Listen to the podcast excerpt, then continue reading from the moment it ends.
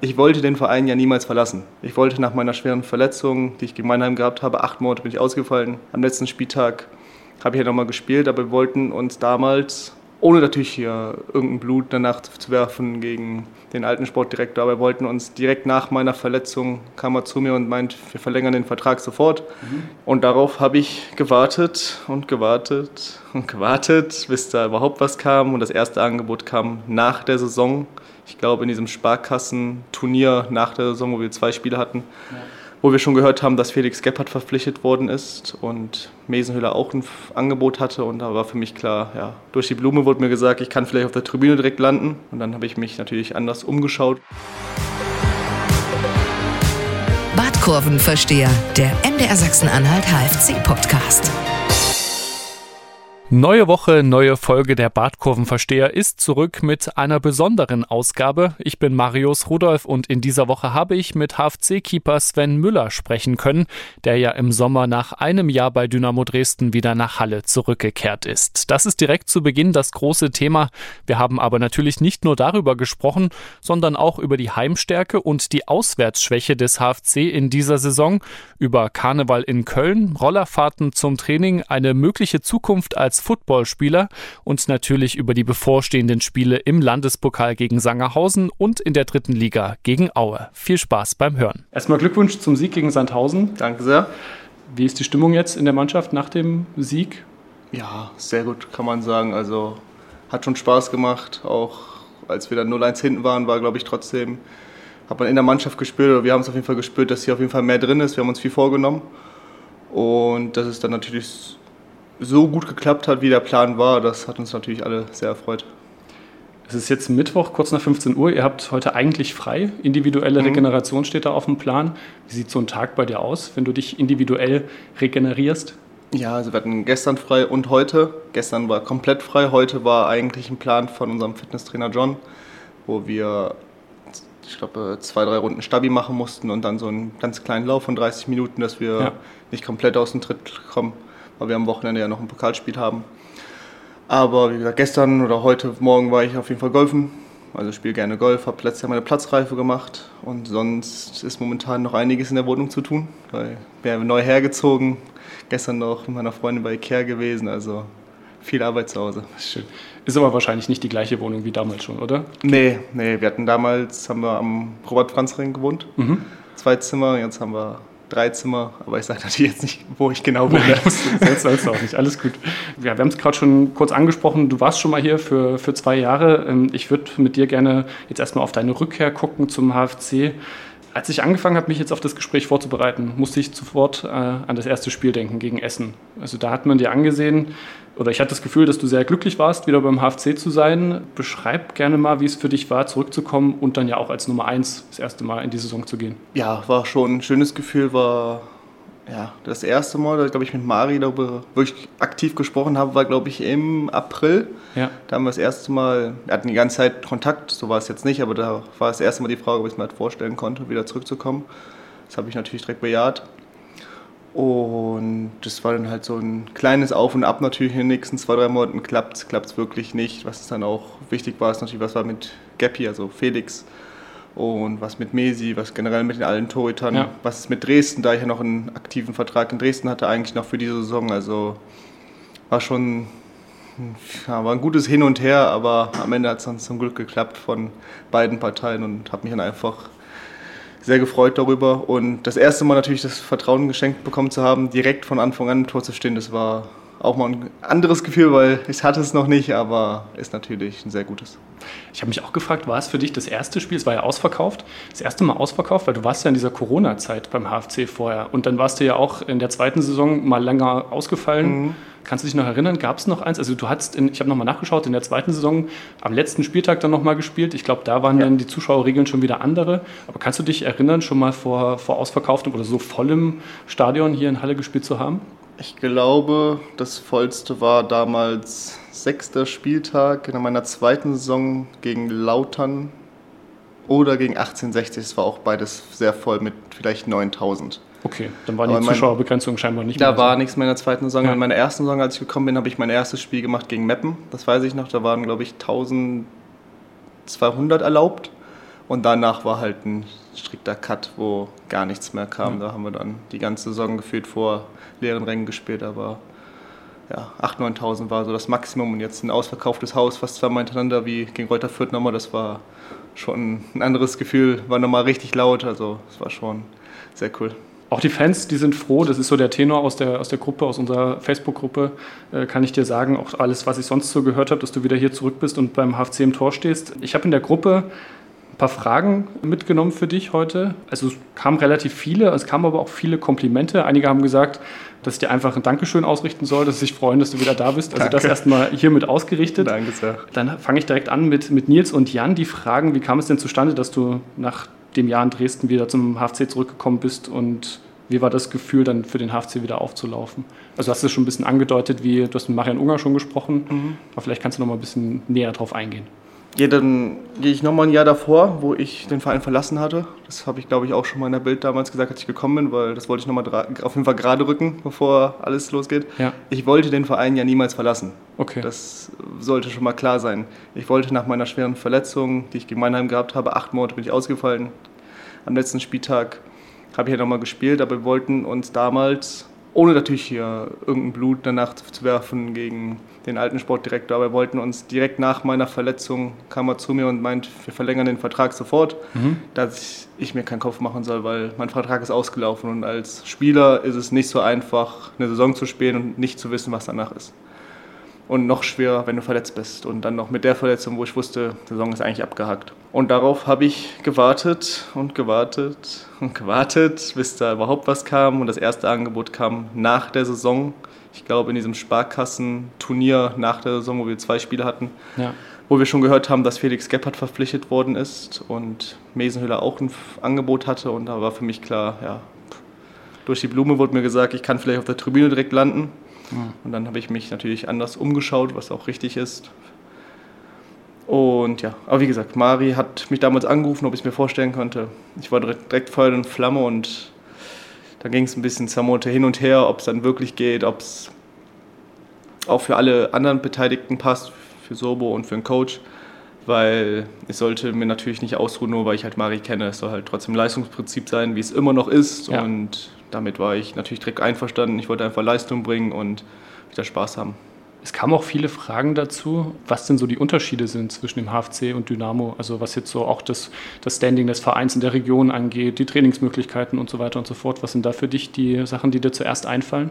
Oh ja, ist schwierig zu vergleichen, weil Dynamo ist, muss man sagen, ist eine richtige Hausnummer. Also egal, ob du anderthalb Stunden von Dresden wegfährst, überall sind Dynamo-Fans und bei Testspielen sind da 4.000, 5.000 Leute und ja. bei jedem Testspiel, da kannst du gegen irgendeinen Kreisligisten spielen, da kommen 5.000 Leute hin. Das ist schon was anderes. Was man auch natürlich sagen muss, ist Geldtechnik, aber jetzt nicht Gehalttechnik, sondern wirklich Geldtechnik, was der Verein hat. Zum Beispiel das neue Gelände, was sie gebaut haben, das mhm. hat, glaube ich, 250 Millionen gekostet. Und das siehst du überall. Du hast eine Köchin oben, du kriegst morgens, mittags, abends Essen, hast alle Regenerationsmaßnahmen, die es gibt. Du hast sechs, sieben Plätze. Es ist ein ganz eigenes Komplex mit eigenen Zimmern für jeden Spieler, wo du halt schlafen kannst während den Einheiten. Also das ist gefühlt wie ein Hotel, kann man sich das vorstellen. Da gibt es alles und nichts. Das ist der größte Unterschied, den man auf jeden Fall sagen muss. Aber man kann auch sagen, es ist nicht Drittliga-tauglich, was das Gelände sagt. Da kann man direkt vom Bundesliga oder auf jeden Fall Europa sprechen. Ich ja. habe schon einiges erlebt.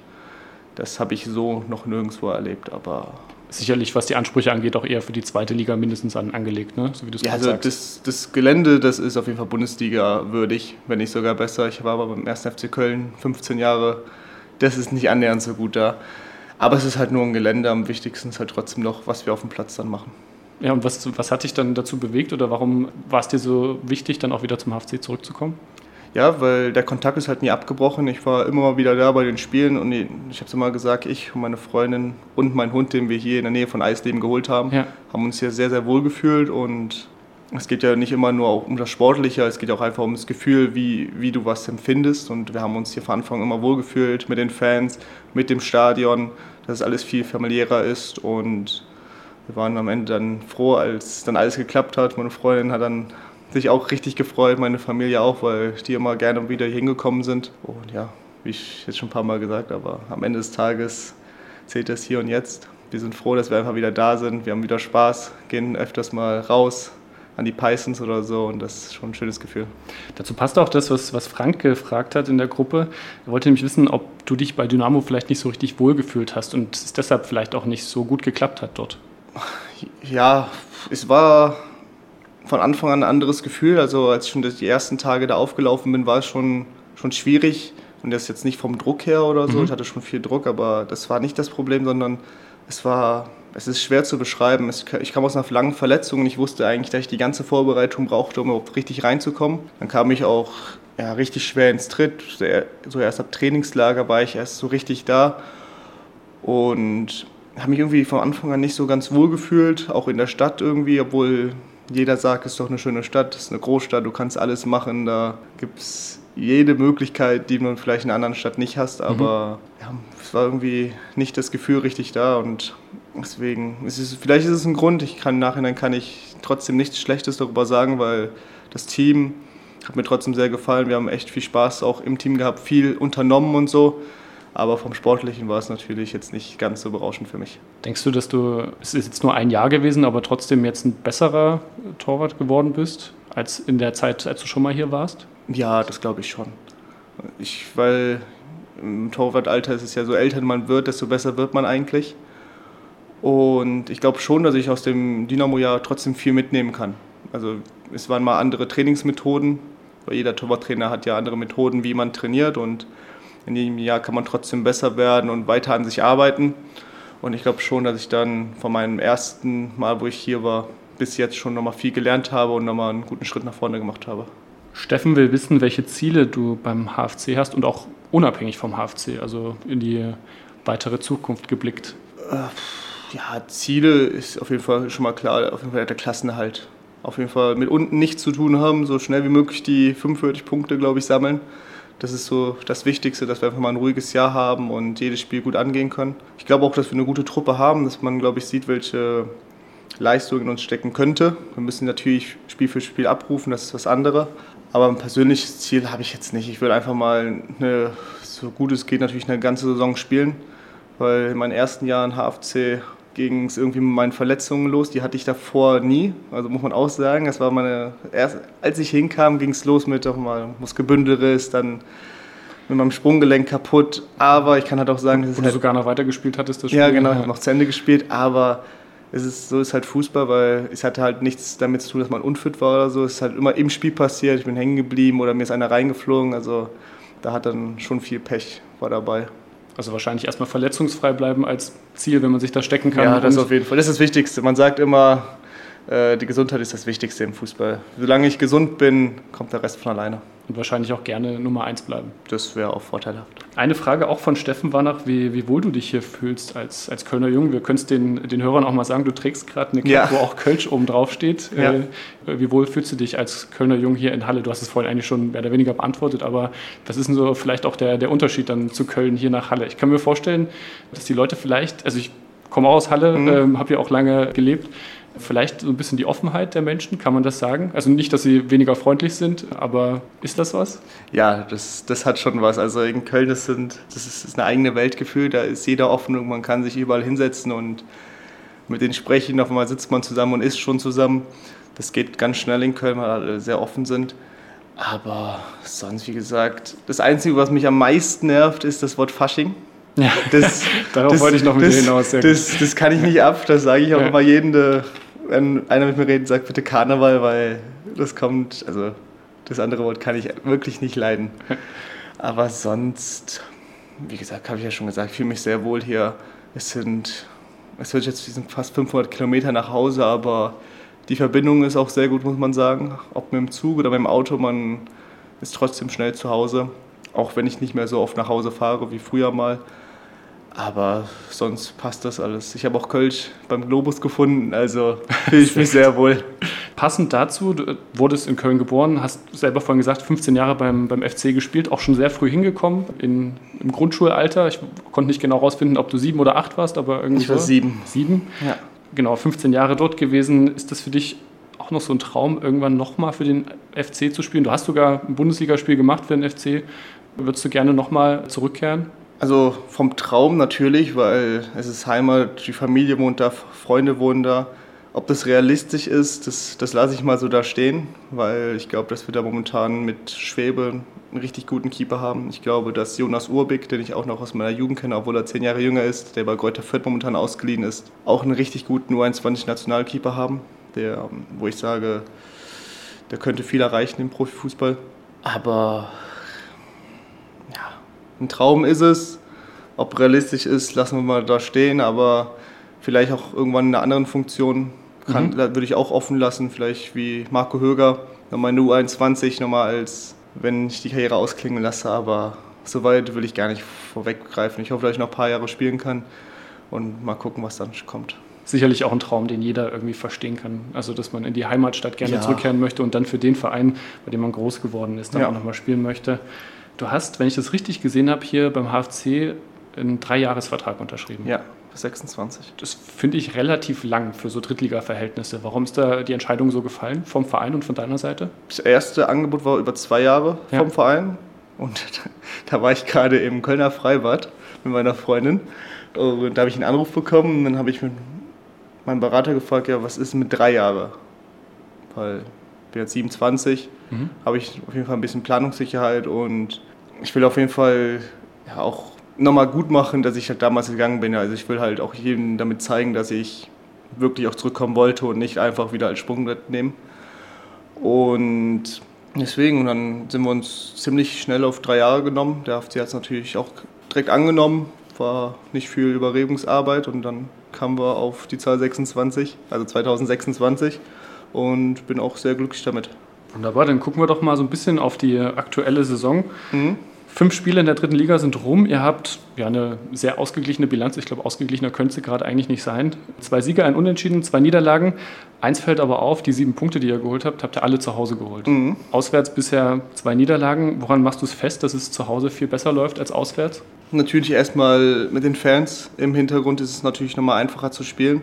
Aber ich glaube auch, dass, ja, dass die Auswärtsspiele trotzdem gut waren wenn ich jetzt bezüglich nochmal Mannheim sagen würde, war schon ein richtig gutes Auswärtsspiel von uns. Wir haben halt zehn Minuten gepennt, wo wir halt drei Gegentore kassieren, natürlich durch individuelle Fehler von ja. uns. Aber die passieren halt im Fußball und ich glaube, dass wir uns trotzdem nicht aufgesteckt haben, haben immer weitergemacht und ich glaube schon, dass wir einen Punkt mindestens verdient gehabt hätten, wenn ich überlege, was wir für Chancen noch in der zweiten Halbzeit hatten. Aber ja, es ist halt passiert, in Ingolstadt auch. Es war natürlich halt auch keine schwere Zeit mit den ganzen Verletzten, die wir hatten. Ja nicht als Ausrede, aber wir sind halt jede Woche gefühlt mit einer anderen Mannschaft aufgetreten, ohne uns richtig zu finden. Vor allem mit einer anderen Viererkette. Ne? Ja, da das auch. Also das wenigste war, Konstanz, ja. Das war schon was, was Schwieriges.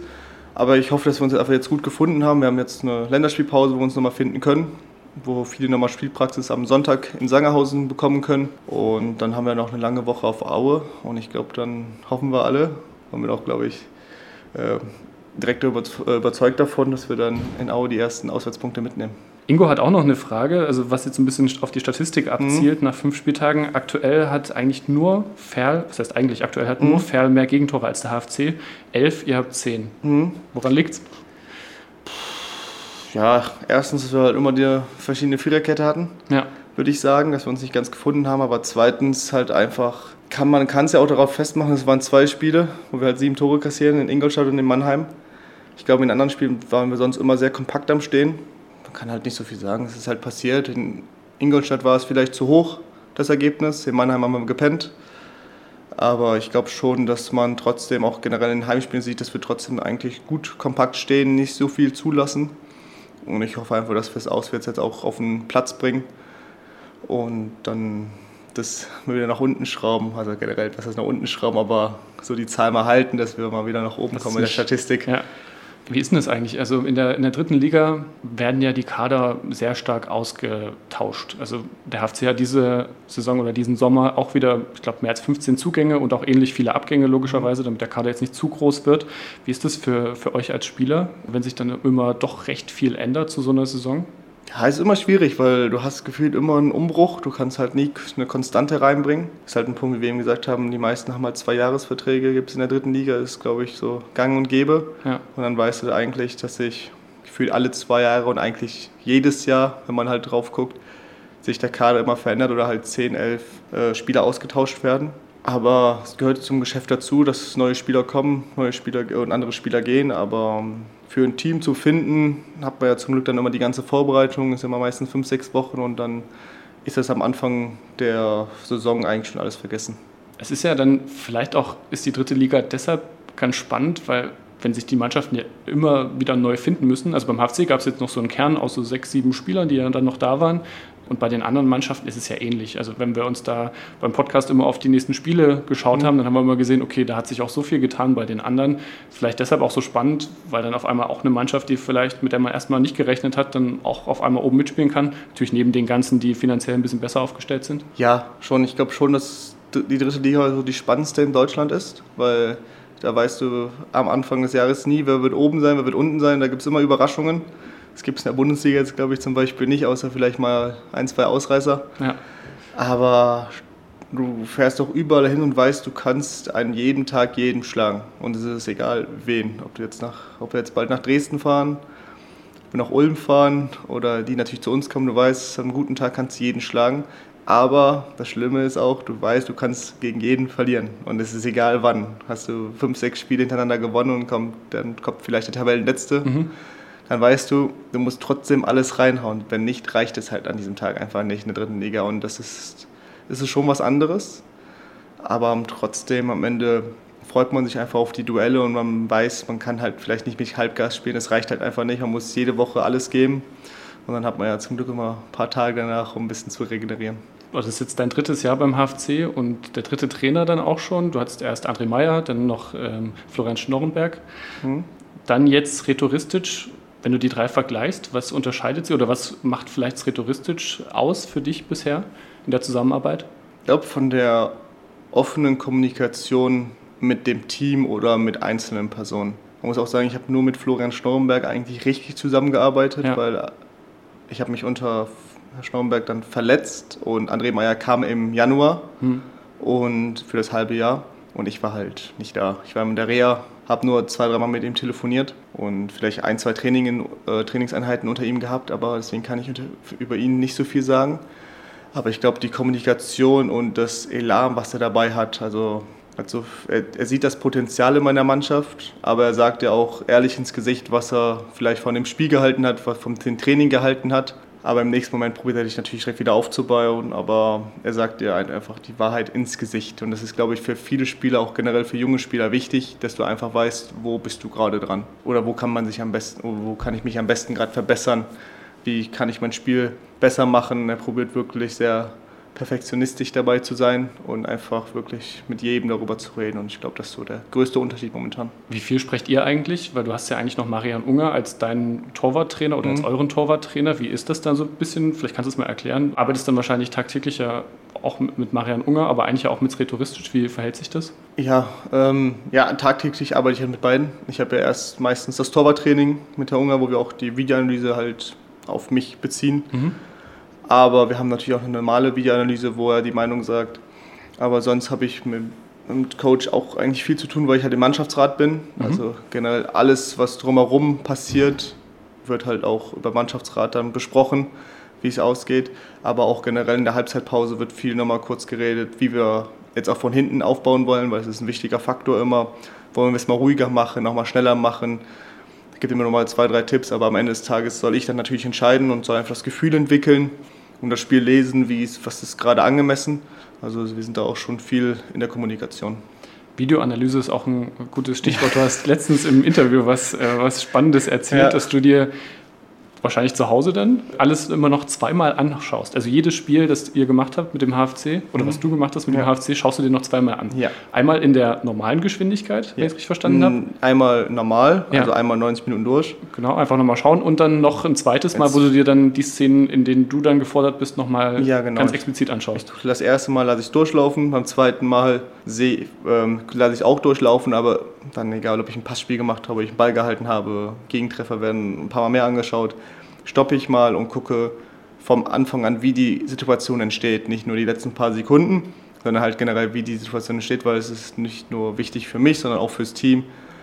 Wie können wir es verbessern? Kann ich mein Coaching vielleicht verbessern, dass wir nochmal sehen, wie kann ich irgendwas Besseres anpassen, natürlich aber auch in meinem Bewegungsablauf am Ende. Aber bei Heimspielen gucke ich es zu Hause an. Mhm. Bei Auswärtsspielen gucke ich es dann direkt im Bus das erste Mal. Ja. Bei langen Auswärtsspielen vielleicht auch das zweite Mal, kommt aber darauf an. Aber beim ersten Mal im Bus sind wir meistens auch mit sechs, sieben Leuten dann zusammen und gucken uns die Szenen nochmal an mhm. und besprechen dann direkt drüber, dass wir es nächstes Mal besser machen. Also, aber das stimmt zweimal. Und wenn wir halt eine ähnliche Woche haben oder halt Abend spielen, dann ist es meistens noch ein langer Abend im Haushalt Müller. Woher, woher kommt diese Akribie? Macht das, macht das jeder so? Eigentlich, ich habe es vorher noch nicht gehört. Boah, ich weiß nicht, ob es jeder macht, ja. aber ich glaube schon, dass jeder sich vielleicht nicht das ganze Spiel anguckt, aber halt vielleicht ein paar Szenen auf jeden Fall. Also gehe ich von aus. Aber woher das kommt, das kann ich jetzt nicht genau sagen. Seitdem die Spiele aufgezeichnet worden sind, ja. seitdem gucke ich es. Das war, glaube ich, mit 16 oder U15 Regionalliga oder Bundesliga hieß sie damals beim FC. Da haben wir das erste Mal die Spiele bekommen und ich glaube, seitdem gucke ich es. Also habe schon viel Video in meinem Leben gemacht. Okay, schon, also schon sehr, sehr lange, bist schon ja. sehr erfahren, was das angeht. Wie gut ist denn aus deiner Sicht die Mannschaft bisher schon zusammengewachsen? Wir hatten ja gerade erst noch drüber gesprochen, viele neue dazugekommen. Äh, wie gut habt ihr euch schon gefunden als Mannschaft? Ich glaube, dass wir uns als Mannschaft schon sehr gut gefunden haben vom großen Kern natürlich, also die jetzt schon seit Sommer auf jeden Fall da sind. Mhm. Jetzt haben wir natürlich noch ein paar neue Spieler immer dazu bekommen, wo viele auch jetzt, glaube ich, schon richtig gut integriert worden sind von Anfang an. Wir gehen halt auch mal essen oder gehen, wie gesagt, auch mal golfen zusammen alle. Also ich glaube schon, dass wir als Mannschaft schon gut gewachsen sind. Ja, Thomas Sobotzig hatte, den hatte ich ähm, am Anfang der Saison, also noch kurz vorher im Gespräch, und er hatte gemeint, dass es der letzte Abend im Trainingslager sehr ja. schön war. Der war sehr schön. Der war sehr, sehr schön. Kannst du noch Einblicke geben, ein bisschen? Ja, war, wie man sich halt vorstellen kann, ist der letzte Abend, ist halt dann meistens ein Mannschaftsabend. Ja. Aber was dann passiert ist, das sage ich natürlich nicht. okay, dann müssen wir euch irgendwann das nochmal rauslassen. Mal schauen, das kriegen wir auch noch hin. Ähm, du hast gerade schon gesagt, ihr seid auch außerhalb des Platzes dann recht viel zusammen unterwegs, geht mal Golf spielen, was essen. Ja. Mit wem verstehst du dich besonders gut? Gibt es da so jemanden, den du rauspicken könntest? Ja, äh, ich glaube, ich würde Janis Vollert nehmen, weil ich habe mich damals, als ich das erste Mal in der Halle war, schon richtig gut mit ihm verstanden. Ja. Der Kontakt ist halt nie abgebrochen, muss man sagen. Wir hatten immer Kontakt. Wir waren auch dann auf, im Sommer auf einer Hochzeit zusammen. Also mhm. nicht unsere Hochzeit, aber ja, auch ein Ex-HFC-Spieler, ja. Eberwein. Da waren wir auf einer Hochzeit, ein paar Tage in München. Also wir haben schon ein sehr gutes Verhältnis. Marvin Ajani kam letztens zurück und hatte dann auch gesagt, also aus der alten Mannschaft war eigentlich nur noch Landgraf da. Bei dir sind es natürlich ein paar mehr, ne? Du warst ja jetzt nicht so lange weg. Das war bei mir sind es auch nicht mehr so viele, muss man sagen. Ja. Es sind Landgraf, Nita, ja. Kreuzer, Volli. Dann wird es schwierig. Und dann, dann muss ich nachdenken. Gut, dann hat sich doch noch mehr getan, als ich dachte, ja. ja in zwei Jahren haben sich schon, haben sich schon, schon viel getan, muss man sagen. Ich habe auch gesehen vorhin, Ander Bolicki und Erich Berko haben heute Geburtstag. Ja. Schon gratuliert? Natürlich. Okay, ganz vorbildlich, wunderbar. Dann versuchen wir mal noch so ein bisschen einen Blick in deinen Alltag zu bekommen. Mhm. Bin sehr gespannt. Ich habe schon gehört, wenn man dich hier in Halle sieht, dann ist die Wahrscheinlichkeit hoch, dass du mit einem Roller unterwegs bist. Mit dem kommst du auch häufig zum, zum Training. Das ist auch korrekt, ja. Ich habe einen Roller. Da bei gutem Wetter gefällt mir es einfach mit dem Roller zu fahren. Ja. Und bin trotzdem schnell überall. Aber sonst kann, ist die Wahrscheinlichkeit auch hoch, mich mit dem Hund zu treffen. Ja, zusammen. das, das hast du vorhin schon angesprochen. Das genau. passt auch. Und das ist aber es ist so, ein, so ein Roller, auf dem man sich draufsetzt. Ne? Ja, genau. Das Bild nochmal vervollständigen, das ist kein E-Scooter, mit dem du da durch die Stadt fährst. Das ist ein ganz normaler 50-Kubik-Roller, womit ich in Halle rumdüse.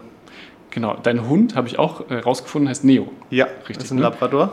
Genau, das ist ein Labrador, das habe ich auch gehört. Ja. Ähm, und was, was machst du mit dem so? Also dann wahrscheinlich auch viel auf den, den Hundewiesen der Stadt ja. zu finden oder in Parks oder Hundewiese, Peisnitz sind wir öfters unterwegs in der Saline, wenn ich das richtig ausgesprochen hatte. Das ist richtig, genau. Ja, da sind wir auch öfters mal. Aber es ist ein Labrador ist, möchte natürlich viel schwimmen gehen. Ja, da gibt es auch direkt ein Bad. Ja, genau. Ich weiß gar nicht, ob er da rein darf. Weiß ich auch nicht. Haben wir noch nicht probiert. Aber sonst fahren wir mal ein bisschen außerhalb. Jetzt müsste ich natürlich nur wissen, wie das alles heißt, aber es sind so ein paar Naturschutzgebiete mhm. drumherum, wo wir immer mal wieder rumfahren. Dass er auch ein bisschen herlaufen kann, aber sonst kommt auch manchmal zum Stadion spaziert mit mhm. meiner Freundin, weil dann hat er auch eine gute Runde gemacht und dann nehme ich sie wieder mit nach Hause. Aber wir probieren schon viel Spaß mit ihm zu haben.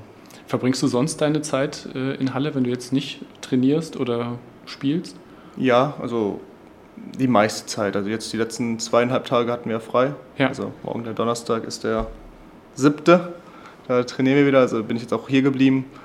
Habe jetzt einfach ja, meine Freizeit ein bisschen genossen, weil es, es naht ja trotzdem an den Körper, wenn ich jetzt nochmal 500 Kilometer nach Hause fahre und wieder zurück. Das wären Mhm. dann 1000 Kilometer in zweieinhalb Tagen.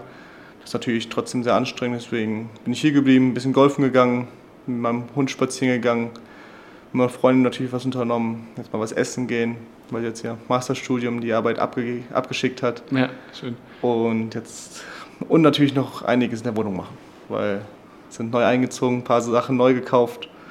Man kennt es ja, Ikea war ist nicht so mein bester Freund, aber muss man machen, dass es natürlich auch heimlich ist. Und ich habe auch gehört, du interessierst dich sehr für Football. Ja, Hast du ein spezielles Team? ich würde ähm, die Bengals sagen, also mit Joe Burrow hoffe ich, dass sie dieses Jahr den Titel holen, aber generell gucke ich ja alle Spiele. Ich habe es ja bei Magenta gesagt, ich probiere jedes Spiel zu gucken Ja. mit meinem besten Freund. Und ich freue mich dann auch, dass es dann morgen Nacht, also Genau, von ja, Donnerstag darauf auf Freitag losgeht. los, ja. Da freue ich mich schon sehr drauf. Und ja, dann gucke ich mal, was die neue NFL-Saison für uns bereithält. Bist du auch so interessiert an so, so Fantasy-Football? Das war jetzt bei uns in der Redaktion wieder ein Thema. Da wurde dann so ein Draft gemacht, wo man sich dann seine Mannschaft zusammensucht. Machst du das auch? Nee, ehrlich, äh, hatten wir überlegt mit ein paar Jungs, aber wir Ja. hatten jetzt nicht genug Leute, um das jetzt zu machen, weil auch die Zeit einfach nicht gepasst hatte. Aber wir haben in der Mannschaft halt eine Kickbase-Runde, wo wir halt mit dem Fußballmanager spielen. Das ist so das Einzige, was wir momentan machen.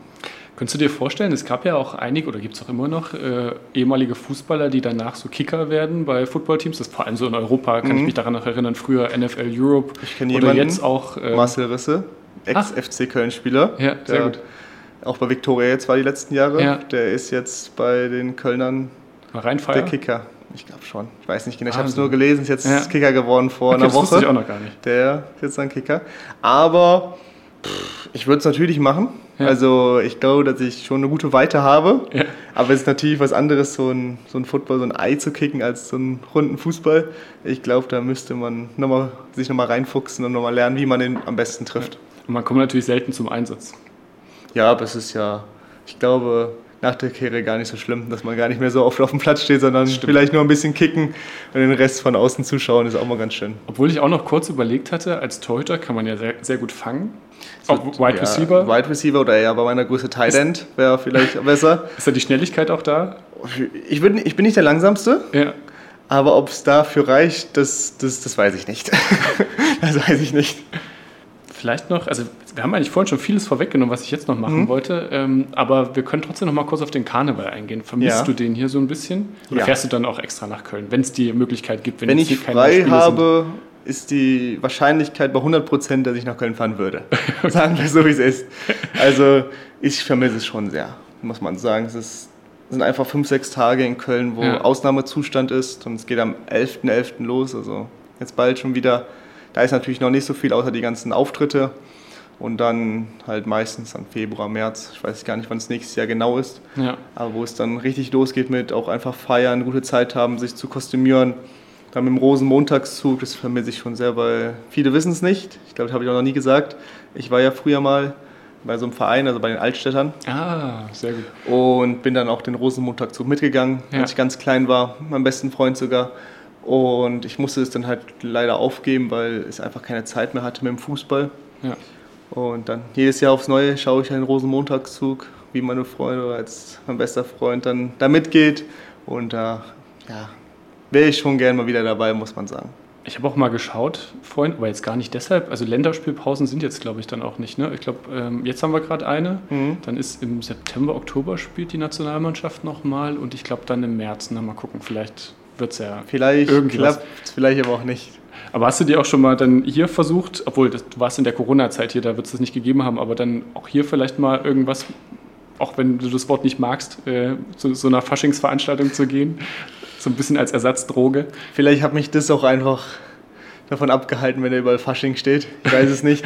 Aber in der Corona-Zeit gab es nichts. Und danach habe ich es vielleicht auch einfach nicht mitbekommen, weil es vielleicht einfach auch nicht so groß hier ist. Aber es wäre, glaube ich, halt trotzdem einfach nicht das Gleiche. Es kommt ja dann, es kommt ja nicht nur auf den Karneval an, es kommt dann halt auch einfach auf die Menschen an, dass Ja. jeder offen ist Und das ist in Köln dann schon einzigartig. Also jeder, der mal ein paar Tage vielleicht feiern möchte, der kann ich nur empfehlen, mal zum Karneval zu fahren. Große Empfehlung. Du hast gerade schon was verraten, was alle noch nicht wussten. Gibt es noch was über dich? Weil die Frage habe ich mir nämlich auch aufgeschrieben. Mhm. Äh, Gibt es was über dich, was die, die Menschen oder die HFC-Fans noch nicht wissen, was sie aber wissen sollten? Oder? Wissen sollten? Oder was interessant ist zumindest. Oder was, was du so einschätzt. Aber wir haben ja schon was aus dir rausgekitzelt. Das ist also so, sonst habe ich ja noch einige Tattoos. Ja. Das ist eigentlich alles nur mit Familie und Glaube voll, mein rechter Arm. Kein Fußballbezug?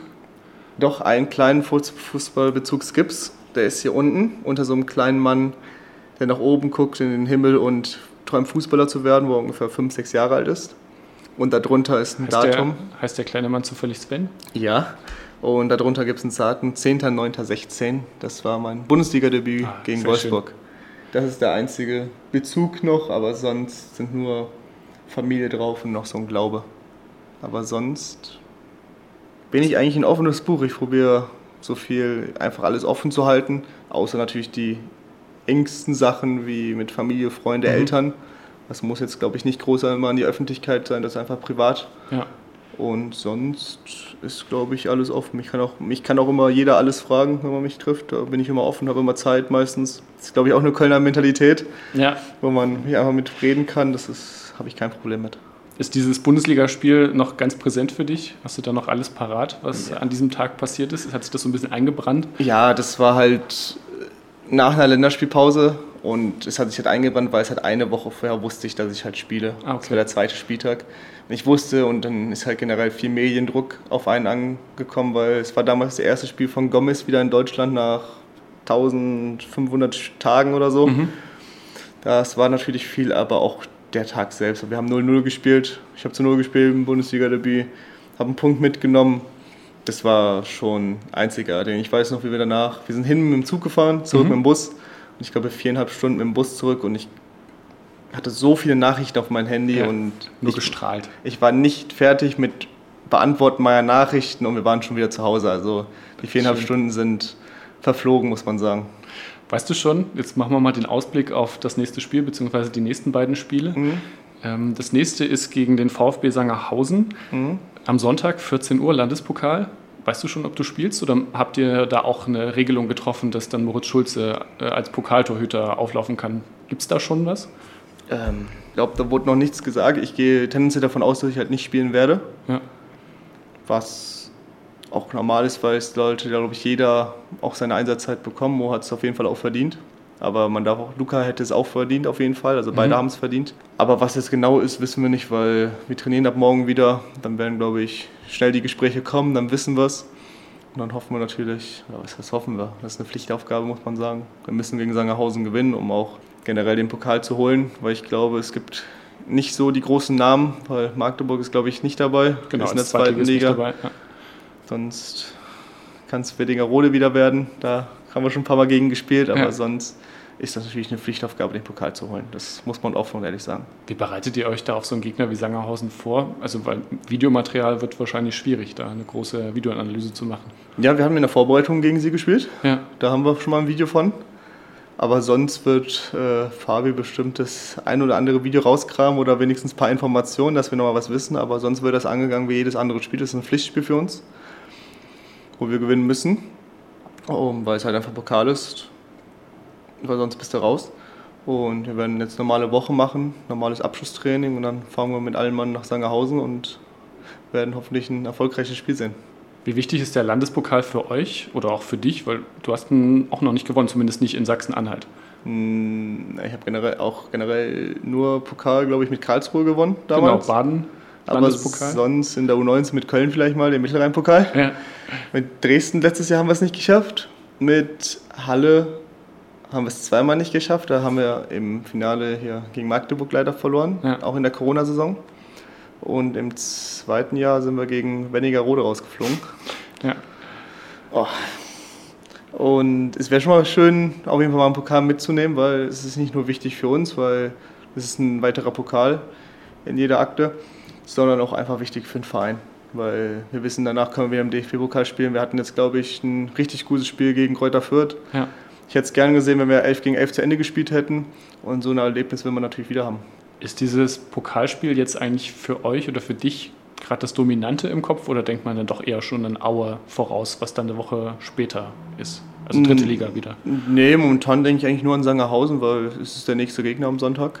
Und wenn dann der Sonntag abgehakt ist, oder und dann geht es ab Montag dann auf Aue los. Ich glaube schon, dass wir da so ein sehr schweres Auswärtsspiel haben, weil Aue ist, glaube ich, ganz gut gestartet. Wenn ich mich nicht ganz täusche, sind sie momentan Zweiter. Genau, hinter Dresden. Ja. Hinter Dresden. Deswegen, also wir wissen, dass da eine schwere Aufgabe kommt, aber wie schon mal gesagt, an einem sehr guten Tag kann man jeden schlagen und das werden wir wieder probieren jetzt mal so als auch in die Glaskugel geschaut, warum klappt es gegen Aue, den, den ersten Auswärtspunkt oder vielleicht sogar den ersten Auswärtsdreier zu holen? Mhm. Was denkst du, was zeichnet euch da gerade aus? So ein bisschen die, die aktuelle Form nach dem Sieg gegen Sandhausen? Also einen Aufstiegsaspiranten habt ihr ja schon geärgert, vielleicht ja dann den zweiten. Ja, das auf jeden Fall, aber ich glaube auch die Mentalität, weil ohne irgendwas jetzt groß zu sagen, wir haben etwas geändert bei uns okay. im Spiel und es hat richtig gut geklappt gegen Sandhausen was wir davor haben wir vermissen lassen. Und wenn wir es genau so wieder abrufen und unser Gameplan wieder richtig gut aussieht, dann bin ich, bin ich gut gestimmt, dass da drei Punkte drin sind. Du hast schon gesagt, ihr habt etwas geändert, ohne mhm. es genau zu benennen. Ja. Wirst du wahrscheinlich auch nicht machen. Auch Kann ich, jetzt noch ein bisschen Wir wissen ja nicht, wer es hier alles hört. Okay, na gut, dann äh, müssen wir mal ein bisschen in die Videoanalyse gehen. Ja. Muss ich mich auch mal hinsetzen, ja. ein paar Stunden mir das Spiel noch zweimal anschauen. Vielleicht sieht man es. mal, mal, schauen, vielleicht ja. kriegen wir es hin. Gut, dann drücken wir euch die Daumen, dass ihr im Pokal in die nächste Runde kommt Danke. und dann auch in der dritten Liga mit Aue den nächsten, ich habe es schon gesagt, Aufstiegsaspiranten ärgert und vielleicht klappt es dann ja auch mit dem ersten Auswärtsdreier in dieser Saison. Vielen Dank fürs Gespräch, Sven Müller. Danke sehr. Und das war sie, die Folge des Badkurvenverstehers mit Sven Müller. Ich hoffe, ihr habt den HFC-Keeper dadurch noch etwas besser kennengelernt und die ein oder andere Info bekommen, die ihr vorher vielleicht noch nicht gekannt habt. Wer noch mehr über Sven Müller erfahren will, kann sich gerne die Folge vom Dezember 2020 anhören. Da war er schon einmal hier im Podcast zu Gast. Kann ich sehr empfehlen. Zum Abschluss noch ein Hinweis in eigener Sache. Wenn ihr es noch nicht getan habt, liebe Zuhörer, dann gerne diesen Podcast abonnieren bei Apple, bei Spotify, im Podcatcher eurer Wahl. Fast überall sind wir zu finden, genau wie auf unserer Homepage mdr.de im Sport. Außerdem gibt es auch die Facebook-Gruppe zum Podcast. Auch die heißt Bartkurvenversteher. Dort könnt ihr sehr gerne beitreten, könnt mit uns über den HFC diskutieren und in den kommenden Folgen dann natürlich auch wieder Fragen an unsere Gäste stellen. Damit möchte ich mich bedanken fürs Zuhören bis zum nächsten Mal. Badkurvenversteher, der MDR Sachsen-Anhalt HFC-Podcast.